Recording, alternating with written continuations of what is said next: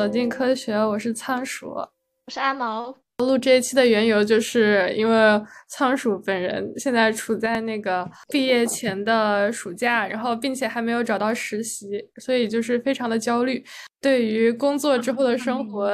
有一些些许的这个忧虑和向往，所以这边就请到了两位已经开始工作的嗯二次元小伙伴，先让他们来介绍一下自己啊。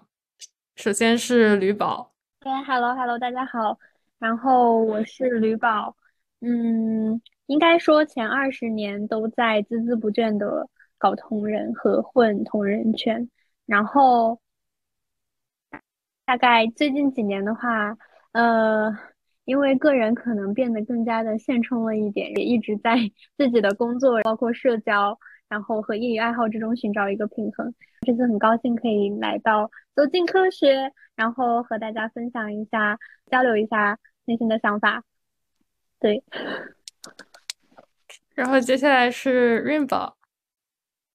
Hello，大家好，我是 Rain。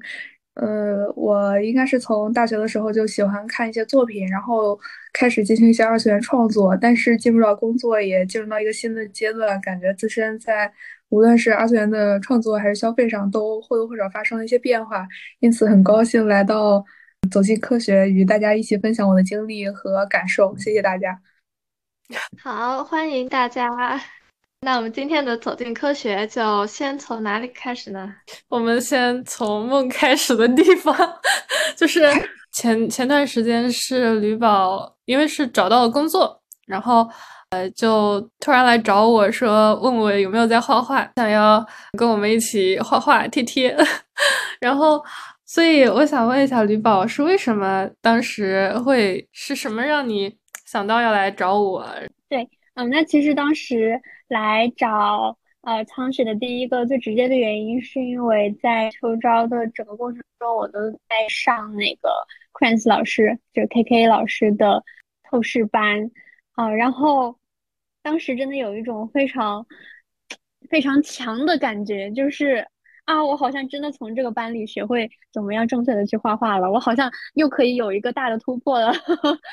所以当时其实对于画画的那个热情是达到了一种空前的高涨的程度，而且也特别佩服自己可以克服那么枯燥的而又冗长的课程，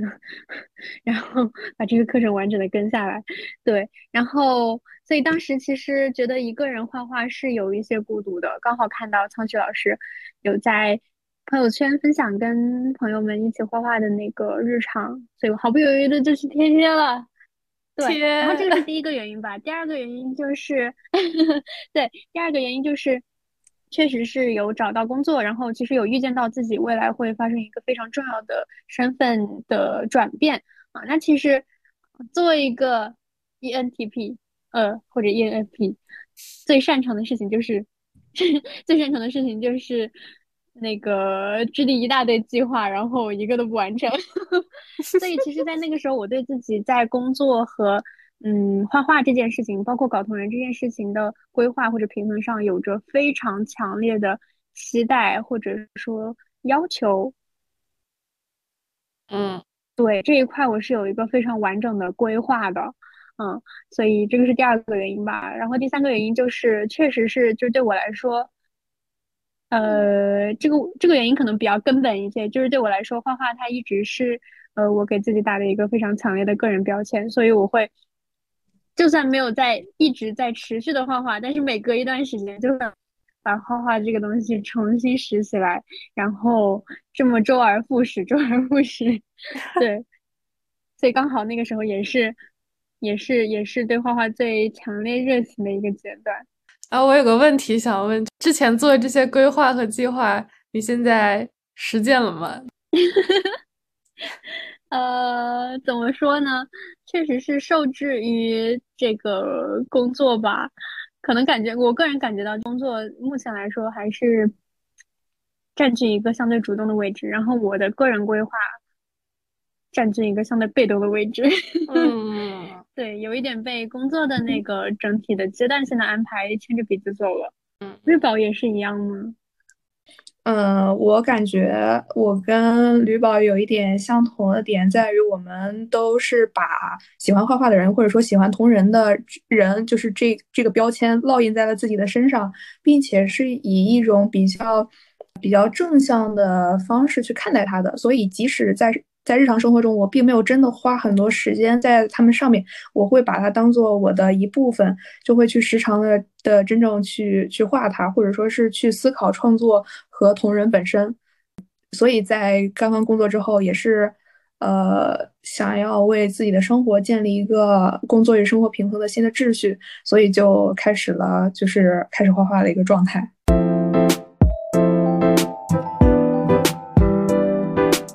我我我刚刚想到一个点，哎，就是在吕宝分享的时候，我突然感觉到，就是我们之间存在着一些共同点，然后这个共同点可能是我们大家很多人都有的，就是刚刚提到的一个自我认同的问题，就是把自己真的看作是一个画画的人，因此就不是说是一个喜欢的东西了，而是说抱有一种责任感，就是我我有责任去磨练我的技术，然后有责任去提高自己的画技，并且把这件事情放在心上，比如说。嗯，就可能是把它当做你的一个任务的一部分了。就是其他的兴趣爱好，我或多或少也会有这种。但是在比如说，好长时间没有看电影了，我心想，哎，是不是应该看个电影？很很久没有出去玩，觉得自己是不是有必要去出去散个心？但是我觉得画画是在我所有的兴趣爱好中，我对它责任感最高的一个部分，因为我觉得我有我有责任去发挥我自己的所谓的才能，然后不让他去。嗯，去去泯没的这样一种感觉，但事实上，它在很大程度上被泯没了，或者说极大的暴露了我本身就是非常平庸的这样一种现实本身。嗯，听你说到有责任，想要把自己的才能发挥出来，其实我就虽然我不是画画的，我平常。就是写写写文比较多，但是我也有那种感觉，就是说很久没写了，我是不是应该写一篇出来？然后既然我已经当了一个写手的话，我不能永远都不写。你说我们为什么会有这种感受呢？是不是那种某种上天的感召，让我们不要把自己的 自己的天赋浪费了？或者说你内心的潜意识就知道这件事情，你努力了就会比你其他的兴趣爱好。收收获的更多，然后有就有那个可能成为一个很厉害的人，在这个领域。嗯，我觉得这个就谈到创作的过程本身了。我我感到很奇妙的一点就是，大家很可能在创作的过程中，不论是画画还是还是写作，就嗯，至少是肯定会进入到一种心流的状态。然后在这个状态中，以及在看其他人的作品中，你你。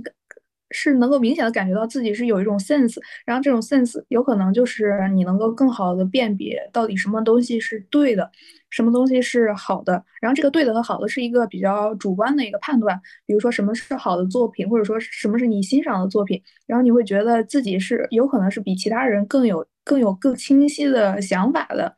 然后呢，在描绘的时候，你也能够或许也有那么几个瞬间，就是觉得啊。呃，我这我真是天才啊！老天爷真是在帮我，就是哇，我就是因为这个东西是才才存活于世的，我就是擅长这个。就大家肯定或多或少会有这么这么，咱们不说很多吧，一两个瞬间的这样一种感召，就是就是就是你在作品完成之后，然后看到他的那那至少有几秒钟，你至少是满意的吧。对我，我突然想起来，我之前是有一种这样的想法的，但是呢，因为一些客观现实的原因，然后这个发展的是受阻碍的，然后我就会觉得很愧疚，然后正因为愧疚，所以可能会不太愿意去，呃，去正视它，然后去磨砺它，也可能在磨砺的过程中，你会发现，哦，其实会有更多更有才华的人在，所以它也是创你创作过程中一些阻碍的因素。对，我觉得这是一个关于创作的心境。我觉得你说的很有道理，尤其是你说到说你自己知道什么东西是是好的，然后呃想要去通过自己的创作进行一些发挥和推广这样的感觉，我觉得，嗯，我也是，但但我可能更多的是在那种性癖的方面，比方说，我觉得，嗯。某位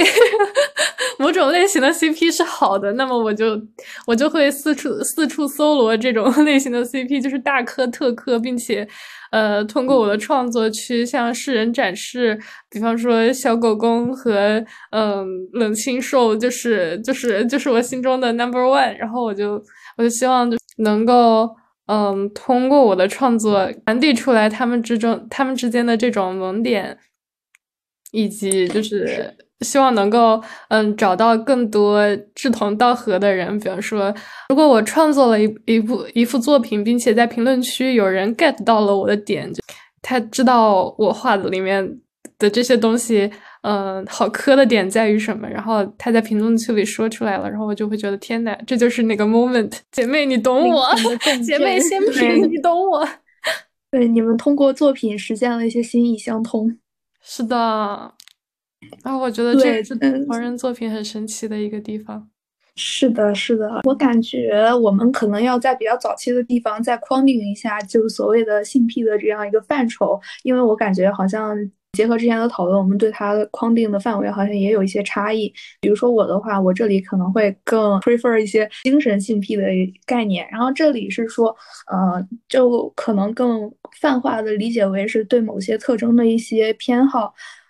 嗯，这里的特征有可能是它的一些画面的风格，比如说是那种废土科幻的末世的风格，或者说是比较偏魔幻的，然后加入了一些呃《龙与地下城》的那些呃比较西幻的那些绘画的呃那个画风，然后也可能是其中描绘的一些世界观和价值观，比如说觉得一切价值都是崩坏的，然后只有人通过自身的就是。呃，就是人为自己的存在本身证明，然后或者是就是通过一些痛苦的抗争，最后达成了一些胜利，然后我就会对某些特定的这些精神上的要素会比较感兴趣，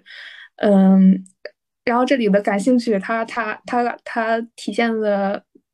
外在特征啊，我会感到为它感到心潮澎湃，所以所以把它就是就是。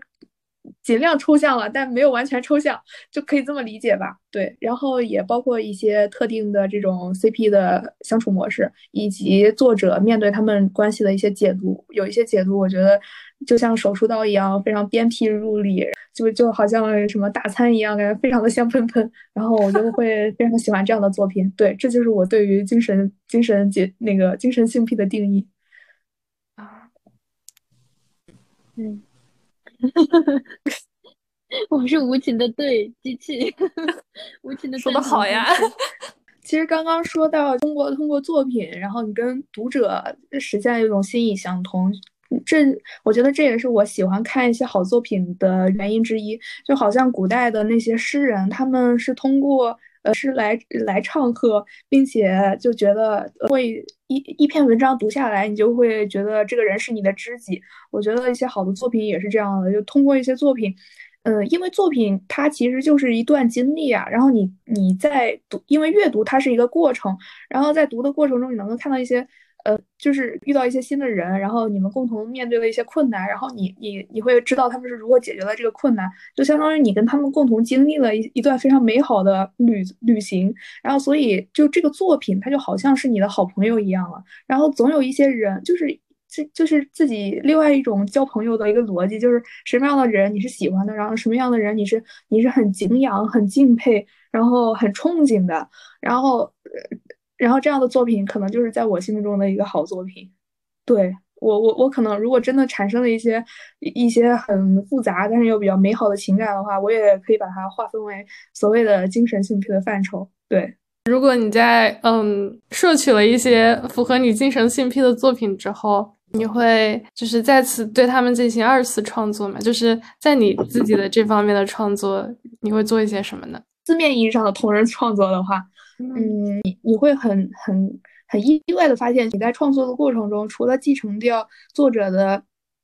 在原作中的精神之外，你会不可避免的加入自己的对他们关系的理解和对他们整个故事的理解。然后呢，这这这种东西是属于你想要摆脱也摆脱不掉的范畴。然后我觉得它也是二次创作中非常有魅力的部分。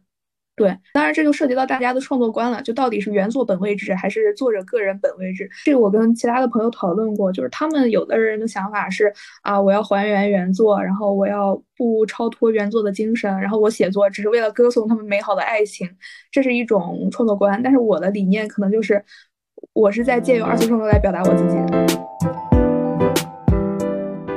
我感觉其实我们刚刚一直在讨论的点，就是说为什么我们会对搞同人这件事情当做一个特别好的标签，或者说当做一个特别明确的一个身份认同的感觉啊。我们刚刚一直讨论的其实是，呃，我们觉得这个东西是好的，对吧？我们上天给了我们这种独一无二的鉴赏力，所以 我们我们而不是其他人可以从这些作品当中获得一些独特的共鸣。但除此之外，我们还有没有嗯别的想法？我不知道大家会有会不会有啊？就其实嗯说起来可能比较比较不好意思，就是其实我在年轻的时候最开始除了感觉到就是这个东西，嗯我可能对它有更加独特的鉴赏力之外，我可能还会觉得这个东西它是一个相对来说比较小众的东西。哦，对吗？大家会有这种感觉吗？就是在我们的初高中时期，其实这周围的人基本上都在喜欢 XO、TFBOYS 这些东西的时候，哎，我们在搞同人，哎，我们在玩贴吧，在搞二次元，大家会有这种感觉吗？会有，但是并不是是因为我为了追求小众才去喜欢和接触的这些，而是因为我真的喜欢它，结果发现这玩意儿它很小众。对对对对，是这样的，肯定是有一个先后顺序。有的时候我就会觉得我搞同人就是呃，你懂吗？就比如说大家看一个电视剧，然后看完之后就是看着他俩就是杀来杀去。就过了，但是我就能体会到其中涌动的暧昧的情愫，我就觉得哦，你们这些凡人，你们都不懂，就 是都不懂这个世界上微妙的感情，就会由此产生一种自豪。哎，我的情商真高啊！有的时候我觉得搞同人。因为同人往往就是有点过分解读的那种意思嘛，但是他解读的多了，偶尔还是会解读出一两个比较精妙的那个地方，然后这种比较精妙的地方会让我觉得叫什么呢？就是嗯，相比起不搞同人的人，我就觉得嗯，我知道了你们不能知道的秘境、美妙之处。对对对，会有这种感觉，会觉得哎呀，你们不知道他们好的人，你们的品味，呃，用别。永别了，对对对，你们的品味是无可救药的，永别了。然后你们永远感受不到这个如此美妙的情感，然后没有看到过如此美妙的世界，是我的幸运，是是你们的损失，我赚了，你亏了，永别了。对对对，而且就是感觉这种解读的精妙的地方，一定程度上也是，嗯，同人创作者就是我们自己的一些自我表达。我们会觉得有这样的一个渠道去进行自我表达，而且搞同人比搞原创或者是在嗯朋友圈写一些小段子、写一些伤春悲秋小段子，收获到的这个反馈是更多的。然后嗯也会觉得收获到的这些反馈，他们是真的懂，然后是真的能够理解我的。我很同意你的这个说法，特别是我觉得写文的时候。这种感觉就很强烈。比如说，很多作者他生活中发生一个什么事，但是他自己就是找人诉说的时候就无人在意。比如说他在他的那个 Lofter 发一个什么，呃，比如说他又把他的这个心情又写到一个文里去了，然后把那个事件处理一下，套到他的 CP 之中。把他，比如说他的视角就带到攻受一方里，然后底下就会有很多人就突然懂了，突然懂了他当时的感受，并且就看似在安慰受或者是攻，实则也安慰了那个作者本人。我觉得这这是不是一种，就是因为人跟人之间的隔阂太多，而且呃没有人在意你。一个陌生人到底开心还是高兴？但是如果呃我们套套进了我喜欢的角色之中的话，因为别人会在意那个角色，所以就同时我塞进去的那份伪装的呃那个叫什么特洛伊木马 的那种心情也被人在意到了，就就悄悄的想让别人在意一下我，嗯，这这样子。我觉得这这么说来，好像大家看作品都在看实际和自己相关的部分，看上去是你跟另外一个在意这个作品的人交流，其实是你在这个作品中看到了与自己相关的部分，所以你喜欢这个作品，然后那个人也是一样。然后呢，就是就是你们是通过一部作品来交流你们之间的这种共通性。对，就看到就好像是它起到了一个桥梁一样的作用。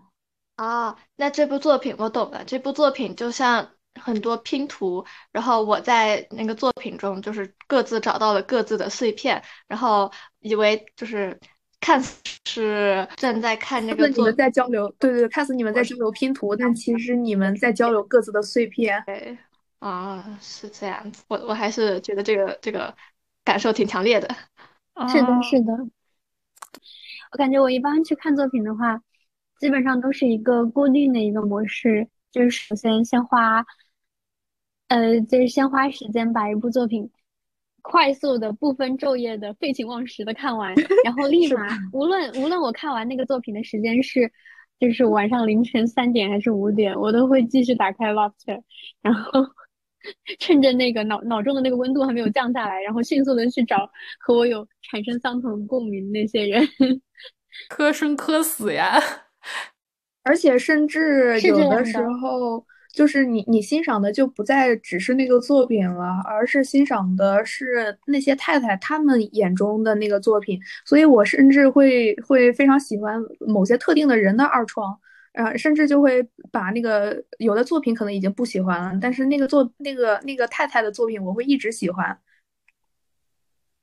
对我也有类似的感觉。然后我觉得我看。看一个作品的方式可能跟吕宝恰恰相反，就是我是一般是先在呃我的微博首页或者老特首页刷到跟这个作品相关的同人，然后可能是图或者是文，它有一个点戳到我了，我会觉得嗯，这好像是我磕的那一种，然后我就会跑去看他的原作，并且带着同人的解读，然后。了解过后，我可能就只会了解原作里面跟这对 CP 相关的部分，嗯，就是就是比较极端的情况。然后，嗯，之后就开始搞这一对同人。我觉得我的方式也也一步到位，少走二十年弯路。确实少走二十年弯路，就是我这个也一定程度上就是印证了我这个人搞搞同人的目的就是。发扬性癖，发扬性癖。嗯，哦，你感觉你的还是比较纯粹的，就是就是真的是在磕他们之间的关系。哇，仓鼠仓鼠是一个纯粹的同人女，我感觉像我就是一个特别不纯粹的同人女。我 我们就是在现实生活中说，不要塞到我 CP 身上去。是的，是的。感觉我们磕头人的话，会更多的是将自己身上的某一些特质，或者说对某一些关系的期待，或者对一些生活的感悟，去映射到作品当中。对，嗯，对，而且也会在从中汲取一些感悟和期待和和经验。对，对，而且最重要的是，就是要找呃圈内的，就是和我一起在看这个作品的小伙伴，去找寻一种共鸣。一种精神震荡，神震荡，对，一种你也磕到了，我也磕到了，大家都是仙品。还有一个满足我的这个精神需求，就是因为在平常的日常生活里，就感觉大家都是彬彬有礼的，保持一个比较好的那种社交距离，但是在同人的世界里，就呃爱恨情仇。恨海晴天，然后那种生离死别的情绪就非常的强烈。然后有的时候，比如说我看一个那种大虐文，但是又写的巨好，我看着嗷嗷哭，但是一边哭我又非常的高兴，就是因为现实中没机会体验这种 这种天呐，我最爱的人杀了我 的这种感觉。对，可以理解成它是一种情绪释放的作用，因为这里的情节会更更抓马一些，更戏剧性，然后然后所以你的情感以及相应的反应也会更剧烈一些，尤其是把很长的一个时间来来压缩到一个很短的时间里边去，比如说可能你几天就看完了几代人的故事，比如那个什么呃《百年孤独》，但是 就就好像是经历了不同人的人生，然后呢，在其中，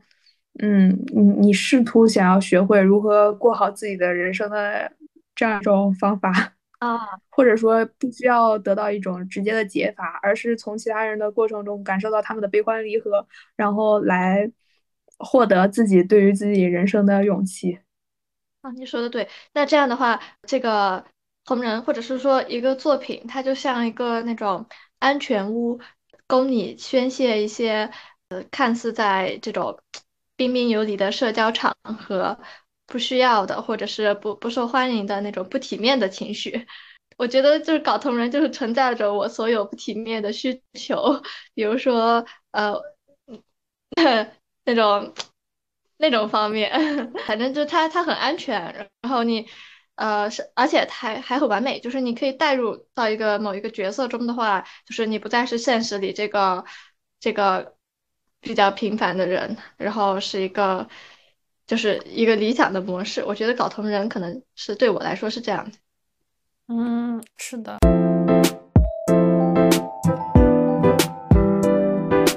然后我我就突然有一个想法，我想问一下大家有没有这样类似的感受，就是，嗯，我觉得我搞同人，嗯，必须在一个就是我我心理状态比较安稳、比较平稳的时候，就是，嗯。就是我不能在一个比较，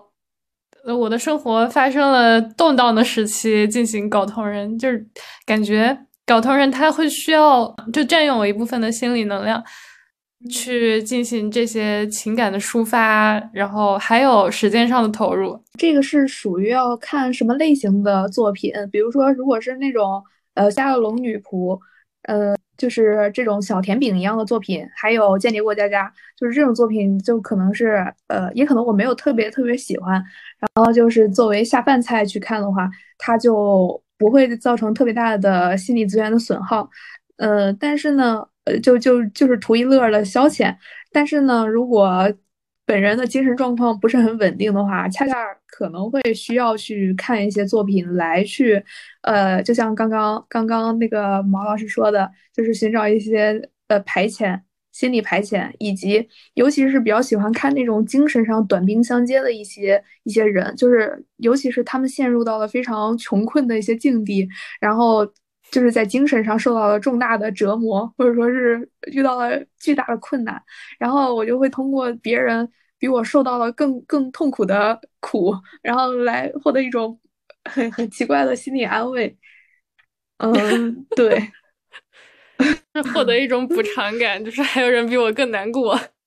对对对，就是他好像，或者说有的时候你自己的精神状况，嗯，它不是一种能够完整的抽象出来表达的一种一种苦恼或者是难受，但是呢，在作品中有人替你进行了一些表达，然后就好像心理学中的，就是某些病症只有在被命名的时候才真正存在，然后就你的这些情感、你的这些困难、你的这些痛苦，只有在呃在另一个地方得到抒发，得到。表述的时候，好像他们才得到了见证和安抚，所以，嗯，就好就是借助他人的痛苦来获得安慰，我我会有这样的一种途径。对，所以，所以这也是我上次在聊天的时候会提到的，就会比较喜欢看，有些时候会比较喜欢看一些发疯作品，比如说《新世纪福音战士》里边的人精神状况都都比我不稳定的多得多得多。还有最近一个非常喜欢的作品叫叫《抑郁漫画家》和。那个呃，畅销漫画家哦，对，就是他的他的特点是，对对对，他的特点是，嗯，非常直白的大段的心理上的表述，以及就是我刚刚讲到的，就是精神上的一种短兵相接的状态，就是两个人的关系张非常有张力，但是呢，他的情节其实是比较单薄的，有可能是因为一句话就。就导致了大段大段的理念上的讨论，然后这种就好像是一种馅儿非常的丰满，但是皮儿又非常薄的一个，呃，精神精神小甜饼，就会让我感觉到非常的满足。对对对，我就会觉得感受到了极大的满足。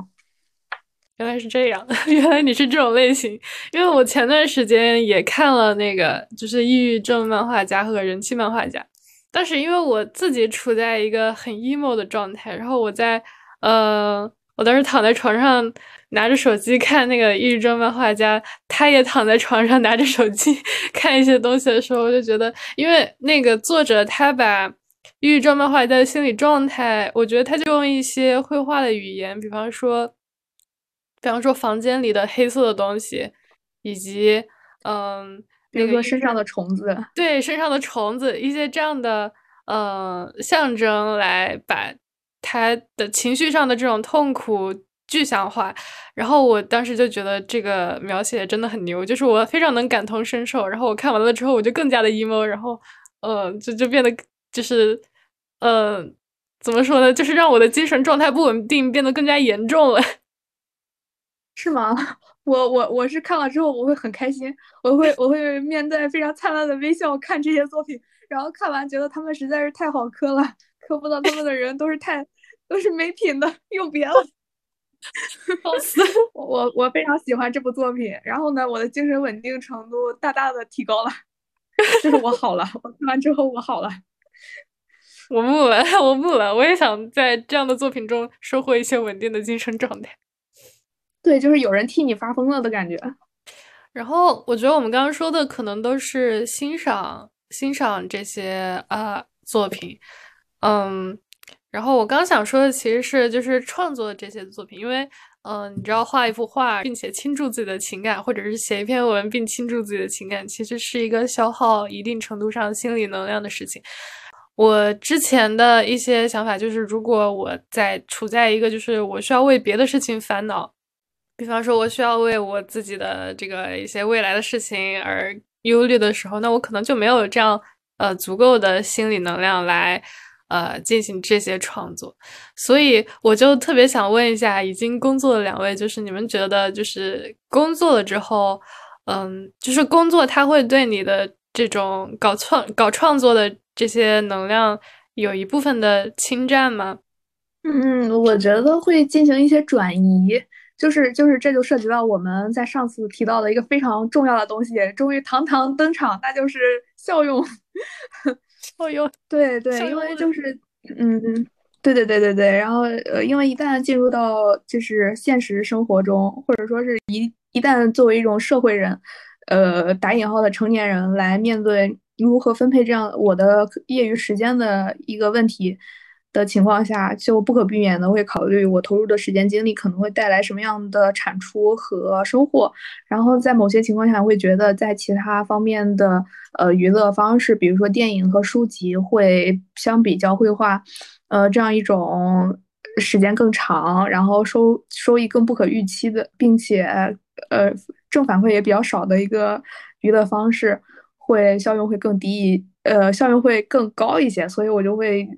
倾向于选择其他的娱乐方式来放松我自己，并且刚刚也提到了，就是另外一种理解方式，就是我把我的现实生活也当做了就是二二次创作的一部分。所以其实我其实是在我的生活中在践行那些理践行那些从其他作品中汲取到的一些很好的理念。对，所以我是在这种我是在生活中去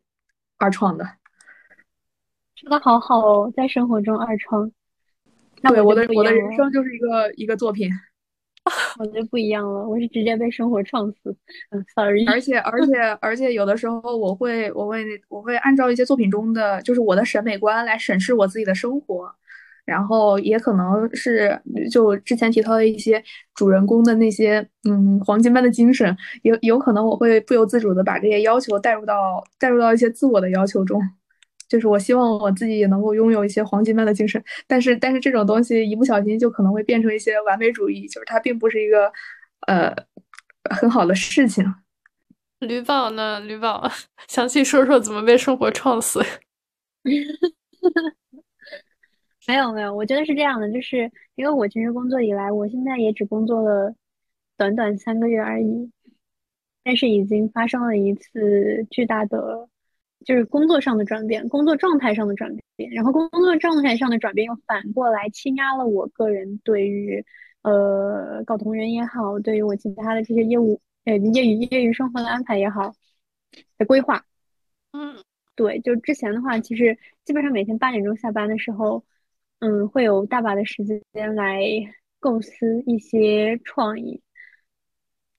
然后也有很强的心理能量来去践行这些想法。但是，呃，一旦到十点钟以后，就变成了一个大脑空空的状态。所以，其实，呃，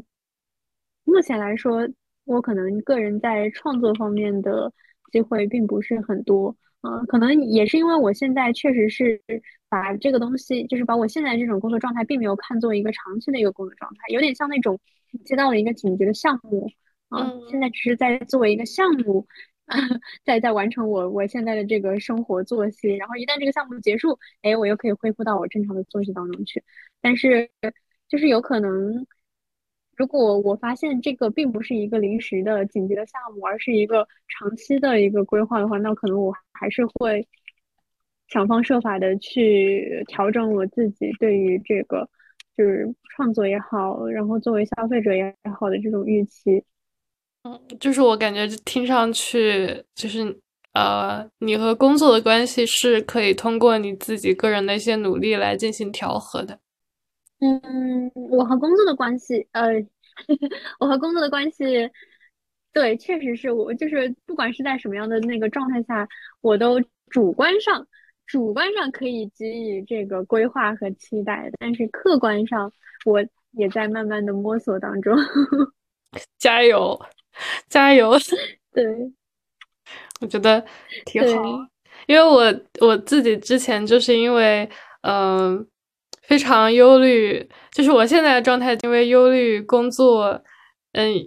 忧虑工作了之后没有时间搞同人，而现在由于过于忧虑，搞不了同人。是的，是的，我也会有这种感觉，就是尤其是我发现，其实当现就是现在我百分之八十创造呃创作的阻碍，都是脑子里面根本就没有任何东西。头脑空空，对，大脑空空。对，而且，但是就是感觉，嗯，哦哦，那那我我我说吧，对，就是如果说人的精力条一天是百分之百的话，那比如说，如果是嗯工作给这个百分之百达到了百分之二十啊，那接下来有限的时间里面，我们就要。想方设法的以最快的速度 把这个能给冲上，说的对呀，或者说不是冲了，而是尽量消耗的少一点。呃，对，就是就是我个人感觉，就是如果输出的话，其实当下是得不到那个充能的反馈的，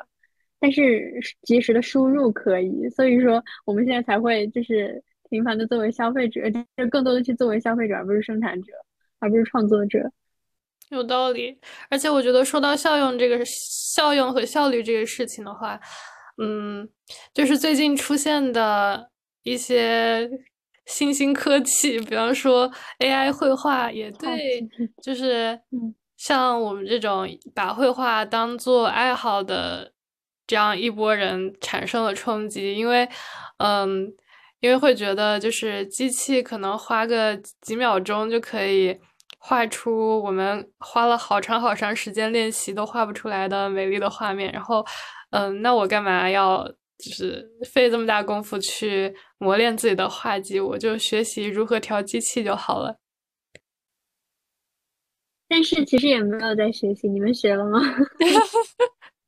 我我还是有学的，我是真的把它当做一个很新奇的东西在使用的。但是我觉得重点就在于那个东西是属于你在可能没有灵感的时候，然后进行一些发散，或者说有一些关键词的时候去完善它。但是呃，就是如果你非常明确的知道你想要的是一个什么东西的情况下，它可能是可以是帮助你去嗯更高效的去。把它实现出来的，但我们现在的问题就在于我们不知道我们想要一个什么东西，或者说我们没有一个想要什么东西的这个欲望。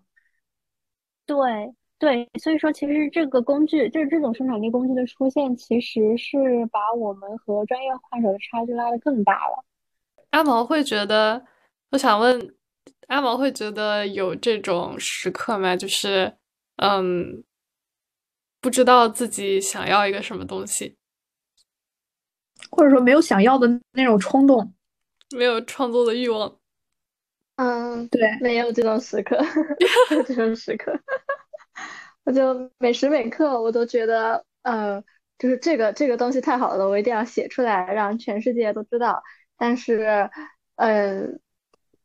就是我我感觉我想写的很多，但是写出来之后，就是它具体受不受欢迎，那是我比较那个呃叫什么，就是我的我的痛点。但是不知道想要什么这个事儿，对我来说还还挺少的。我觉得这是最可怕的一件事情，就是我，我就我会担心工作之后，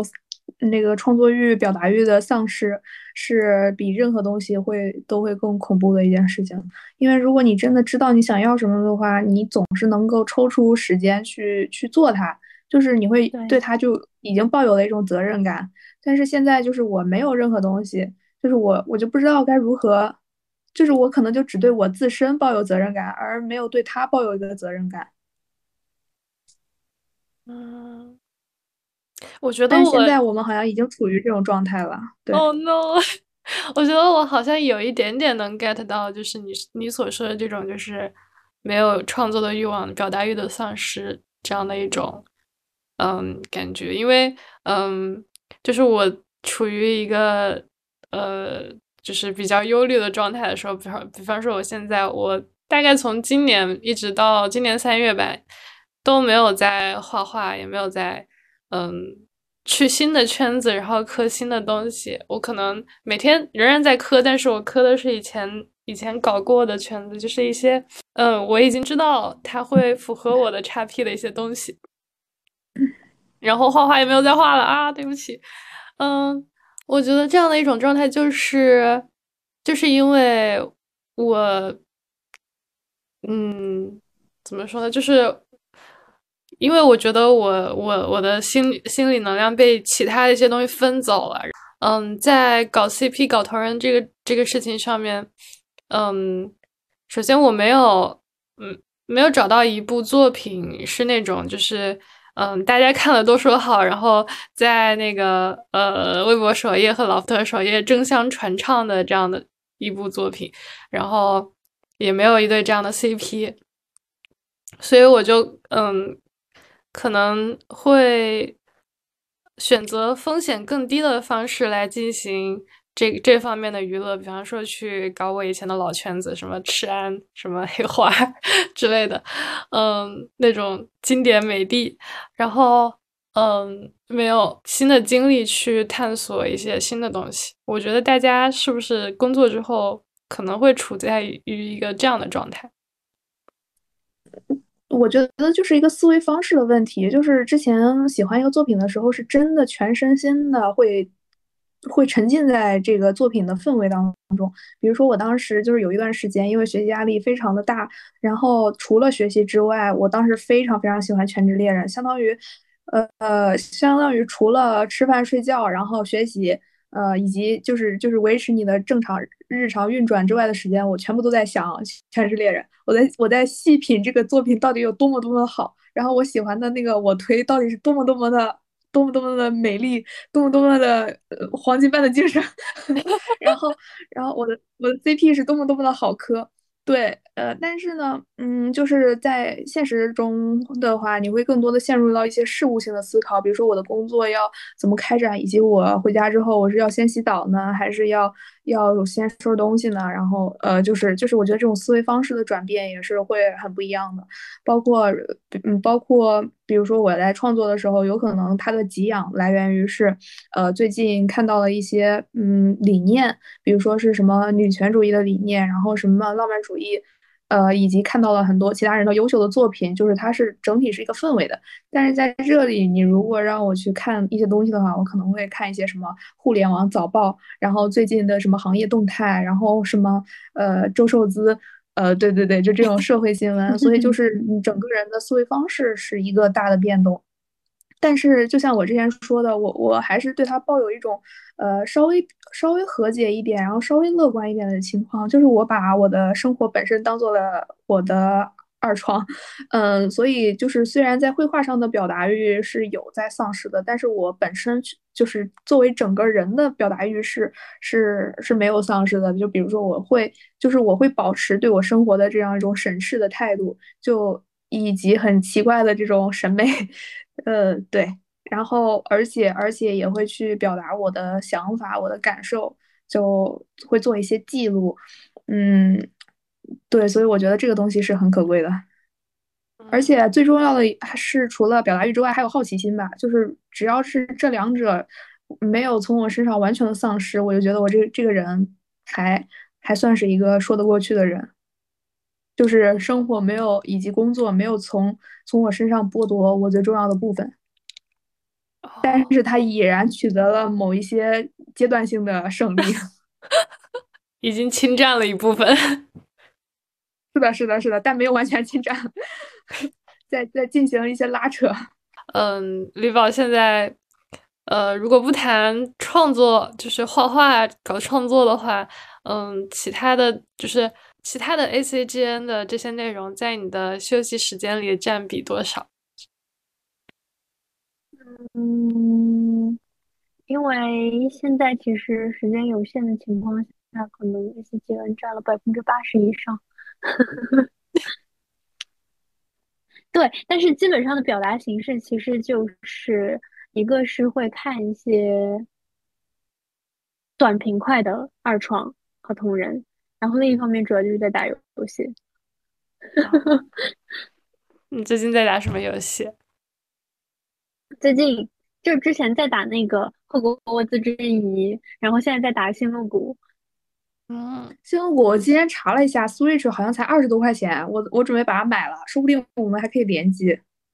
但是我是那个 PC 端哎，哦，不好意思，打他对电脑，他对电脑的配置要求很低的，你可以，你也可以买。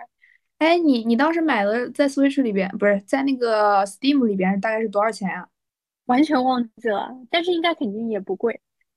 好的好的，属于是就是我压根没看价钱就直接买下的那种程度。OK OK OK，对，对，来联机，但其实我也没有打多久，我可能才打了一，呃，因为我只有周末可以打，所以可能才游戏时长可能就十个小时左右。那建议你入一个 Switch，就是我甚至是在下班的班车上都可以上一上我的动森的岛。啊，我有不不是我有 Switch，然后动森动森我是二零年在玩，就是疫情的期间狂玩五个月。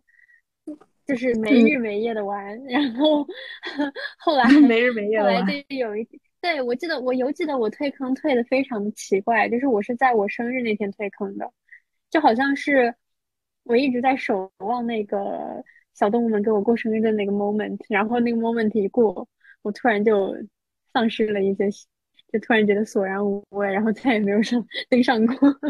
对，我觉得还挺神奇的，就是好像。呃，因为我我也是从今年以来，然后就开始打 Switch，然后打塞尔达，就是好像，嗯，大家都开始转向游戏。然后我在塞尔达里面，嗯，但是我就觉得也还蛮神奇的，就是，嗯，就最开始，呃，在塞尔达里面做任务的时候，就是我就觉得这个游戏好像有一点无聊，因为大家都在吹说这是什么。就是塞尔达是天，不拉不拉不拉的，然后我就觉得好像也没有传闻中那么好玩，我就一直是在打猪，然后捡猪掉下来的棍子，然后再遇到猪再继续打猪，然后或者是破解神庙，然后拿到一些技能，这样我就觉得好像好像这个游戏也没有大家吹的那么厉害。但是直到我开始遇到它的第一个主线任务，就是嗯，解放四神兽，对。但但那时候我也没有，因为我不是一个那种就是领到任务就立刻要去做的人，我是就是那种在那个世界里面转转悠悠，四处野炊，打死也不去救公主的那种人。然后，嗯，我大概是去年领到的这个任务，然后今年才开始遇到第一个神兽。然后，但是遇到第一个神兽的时候，我就觉得天呐，就是我遇到是那个西多，就是呃卓拉，就是水，就是那个鱼，红色的那个高大的水。我也先打的水神兽，第一个打的。嗯，是的。然后，呃，我最开始遇到西多的时候，进他那个 CG，就是看到那个西多从非常高的一个哨塔上面跳下来，然后那个镜头往上，呃，拍到他的帅脸，然后他一笑，然后嘴边呃牙边还有一颗小星星在闪，然后我就 天哪，我磕到了，就是小狗狗我磕到了，被我捉住，然后然后再加上再到后面就是嗯，就是在水神兽里面。呃，去打那个大象，然后需要需要林克骑在西多的身上，他们两个人一起合力去打大象。然后我觉得那个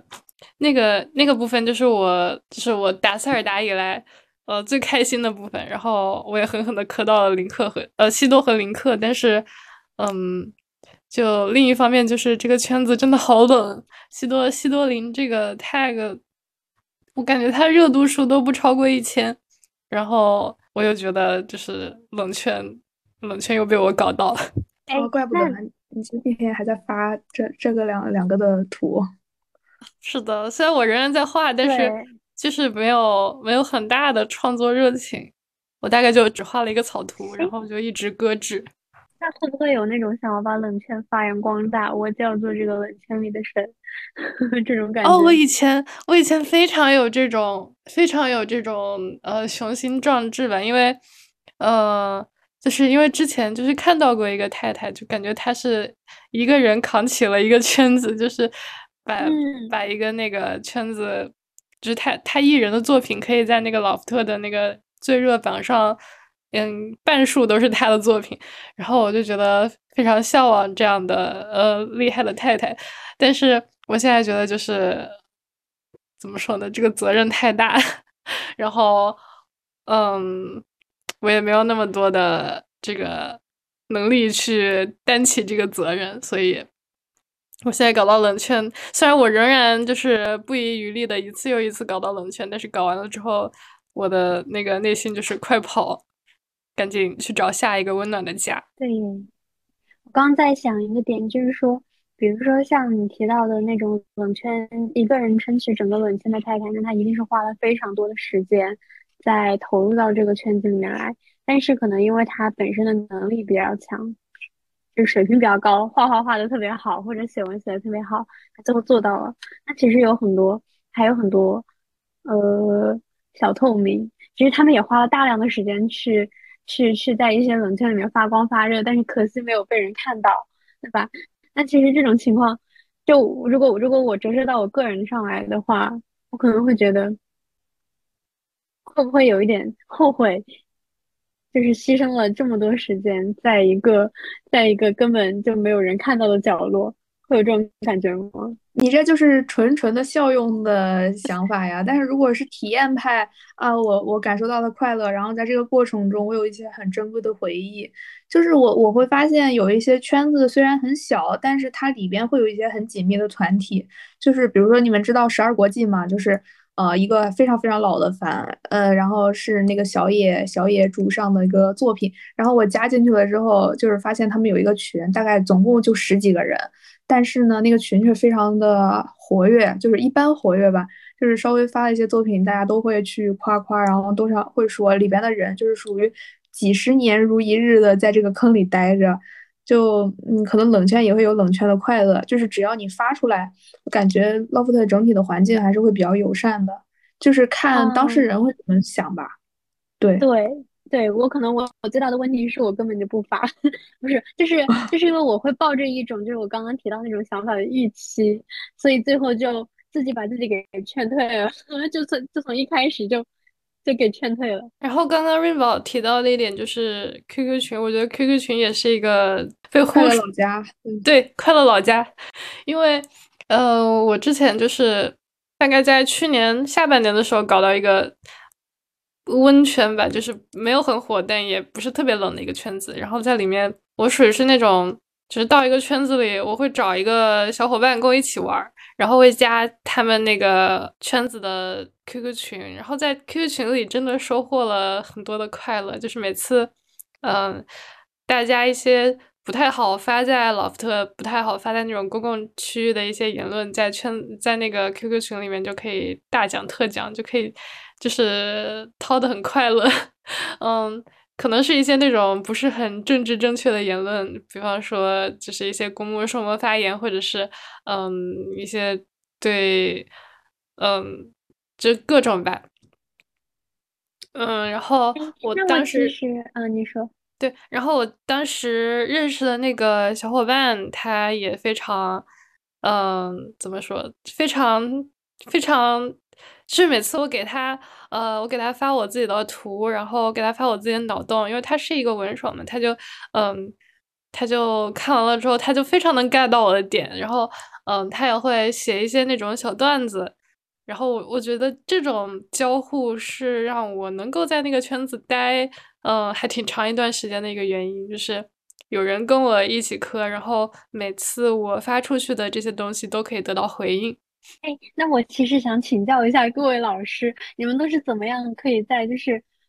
找到一个喜欢的圈子之后，快速的去去去获取到一那种那种特别私密性的小团体的？比如说打入一个很小很小的 QQ 群，我我之前每一次就是呃磕到的 CP 或者特别特别喜欢的作品，要不就是要不就是要不就是加入那种人数特别多的群，然后。就完全丧失表达欲，因为我觉得人多了，真的真的就完全不想讲话。要不然就是找到的那个小朋友可能会怎么说呢？就是年龄差距有一点大，然后就有一点代沟 这样子。对对对，然后最后就就就扫兴而归。你都怎么找到？就是我觉得要去找到同好。就是要去察觉有哪些活动是有官方的，就是有组织性的在进行。比如说很多就是二十四小时活动嘛，然后你可以先观察一下这个参与二十四小时活动的人都是一个一群什么人。他们一般情况下都会有一个组织群，然后而且这些人一般会对于创作者还是比较比较就是比较欢迎的。就首先你至少要在首页会发一些这相关的作品，然后你再去呃那个评论说，哎呀这个活动呃或者说近期还有什么类似的活动吗？可以先让我进群蹲一蹲嘛，然后，然后可能会其中有一些好心人就友善的把你给拉进去了，然后我就开始潜水了，我也不发言了，活动参不参加也随缘了。这个二十四小时活动是指什么？就 Laughter 吗？对啊，你们你们圈没有吗？对，就比如说有一些他们 CP 的纪念日的时候，然后就会比如说十几个人，然后一个人。嗯，认领一个小时，然后去在特定的时间去发发这段 CP 的作品，于是就形成了在一天之内你可以同时吃到大量优质的粮食的这样一种盛宴。啊，是的，好新奇。那苍许呢？嗯，我的话，呃，我觉得就是二十二十四小时产粮是一个途径，然后，嗯。我的话，我我会比较直接一些，比方说，我画，因为我画了一个东西，我就非常想要把它发出去。然后我发出去的时候，会在那个，嗯，就是描述里面同时问一句，说这个，嗯，有没有群可以加？然后非常想要跟大家一起玩，就是很直白。然后，嗯，一般会有人给我，一般会有好心人给我发群链接。然后还有就是。在老福特里面找那种，嗯，比方说，我上那个上上一次的那个小伙伴，就是呃，老福特里面看他的文，就他当时发文发的比较比较勤快，然后我就会知道他他肯定是现在此时此刻正在搞这一对，然后嗯，再通过他的文风以及呃一些别的嗯。特征就是他文风属于是我喜欢的那种，然后我就会直接去私戳他，然后就是加 QQ 号什么的。而且一般我觉得文手是社交恐怖分子的类型，倒也没有。我觉得画手去勾搭文手一般还挺容易成功的，因为嗯，我也不知道，感觉画手可能是稍微稀缺一点的资源。不，我乱说的，我乱说的。但但确实，我感觉画手去勾搭文手，一般还挺容易成功的。嗯，是不对的。提供了一个非常好的思路，我这辈子还从来没有勾搭过文手呢？啊啊，有的有的，可能就初中的时候还会去勾搭一下文手，但是好像也没有尝试过跟文手共同产粮。哦，好像当时认识的文手后来都开始自自产自销了，都开始自己先写文，然后再画画。而且我觉得其实也不一定就是说共同产粮，你们要做一个什么样的企划出来或者怎么样，只是你们两个人聊天打屁口嗨，然后嗯交换脑洞就可以获得无比的快乐。我的经验是这样的。好的，那我们今天就主要说了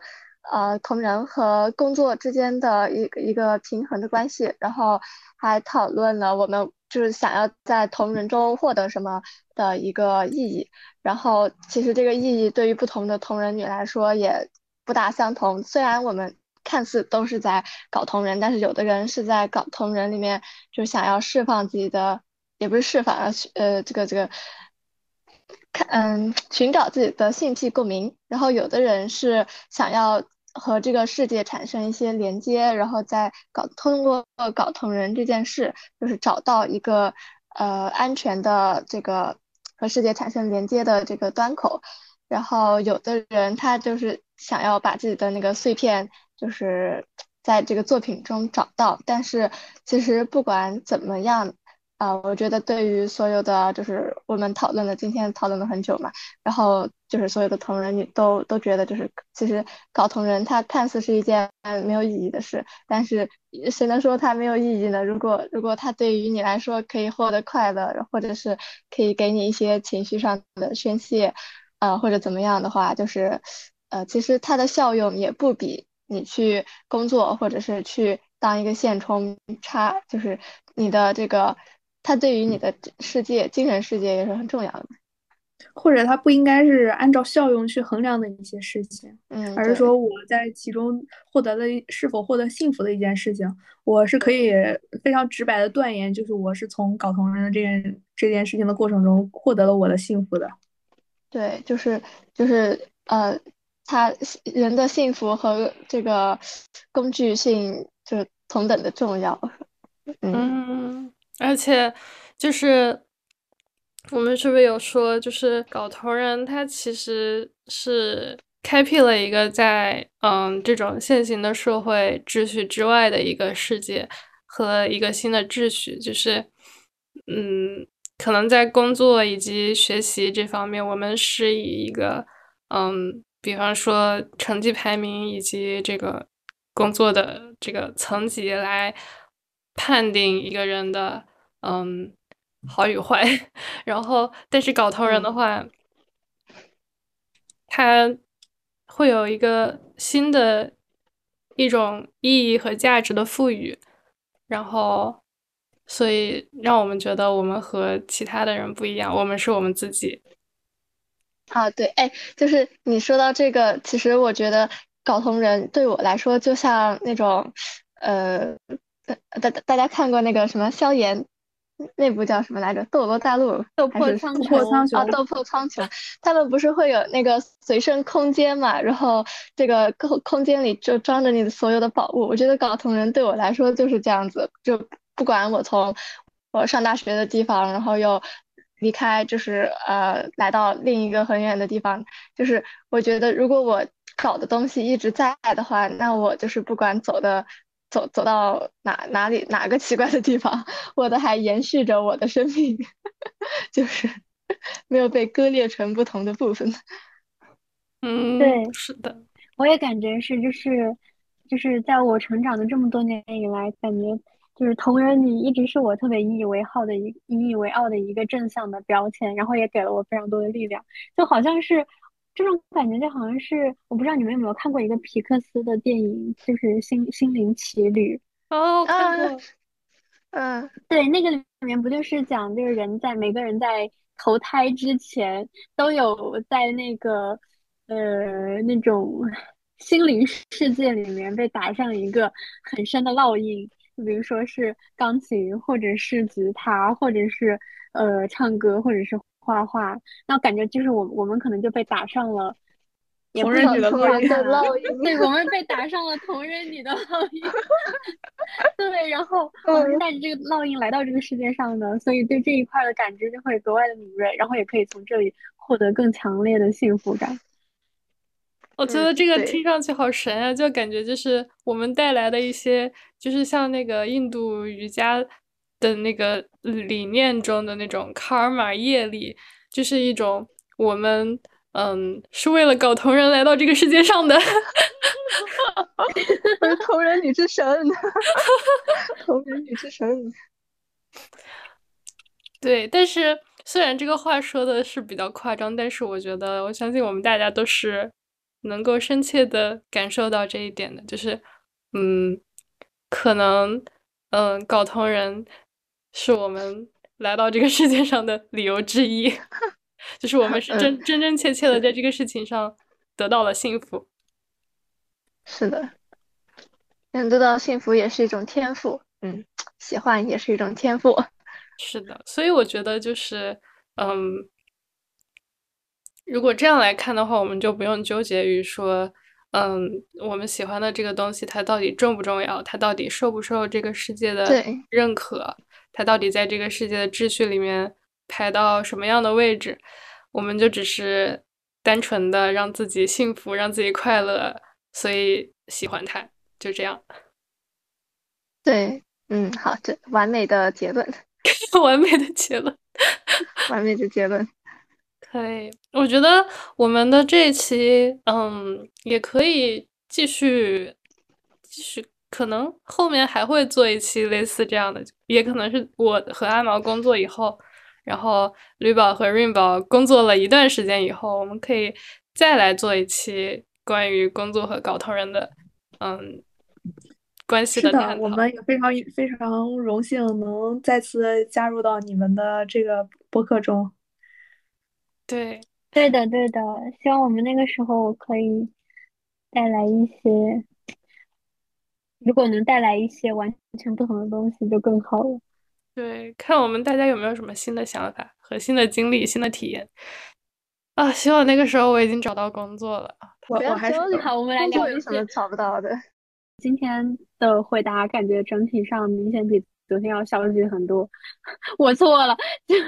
就感觉有带有带一点情绪，有带一点加班之后的情绪，可以，真的有带一点情绪。嗯，那我们今天的走进科学就先走到这里了。很喜欢这个表述，走进科学，今天就先走到这里，走到这里，大家拜拜，拜拜，拜拜，